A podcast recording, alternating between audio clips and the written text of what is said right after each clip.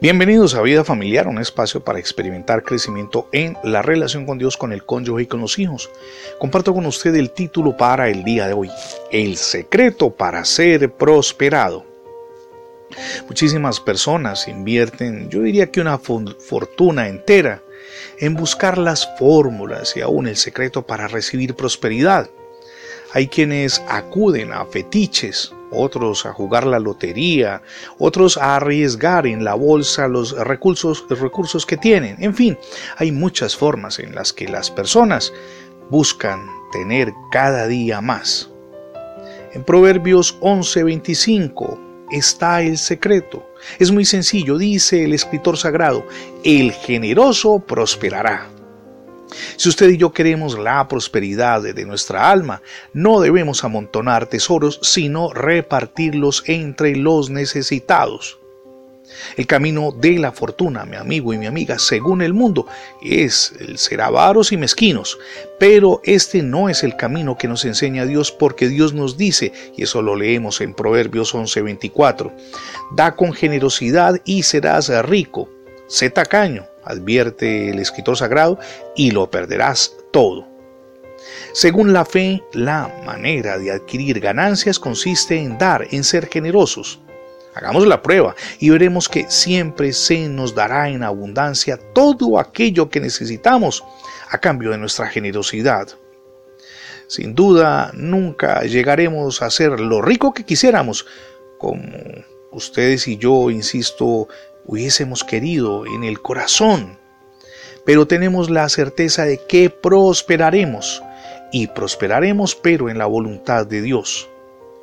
Tanta abundancia de riquezas, piénselo por un instante, podría hacernos engordar y podría causarnos una dispepsia mundanal y hasta producirnos una degeneración cardíaca verdad, podemos darnos por satisfechos si estando lo suficientemente nutridos gozamos de buena salud y si el Señor nos concede lo necesario, podemos darnos por contentos.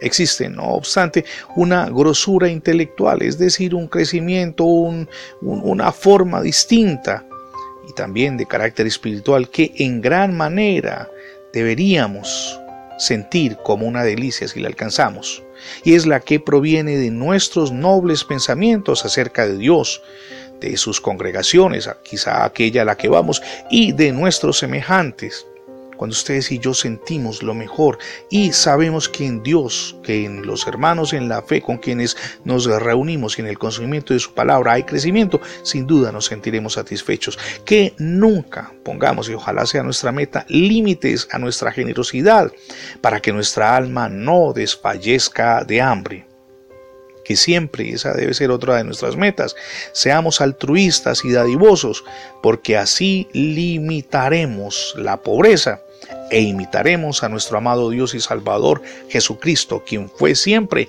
generoso durante su tránsito terrenal.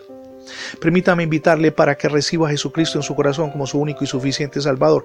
Es la mejor decisión que podemos tomar. Recuerde, si Cristo gobierna su vida y su familia, estaremos cada día prosperando más. Gracias por escuchar Vida Familiar en la radio, pero también en el formato de podcast. Recuerde que ingresando la etiqueta numeral devocionales Vida Familiar en Internet, tendrá acceso a todos nuestros contenidos digitales alojados en más de 20 plataformas. Le animamos también para que visite nuestro sitio en internet, es radiobendiciones.net. Somos Misión Edificando Familias Sólidas y mi nombre es Fernando Alexis Jiménez. Dios les bendiga hoy rica y abundantemente.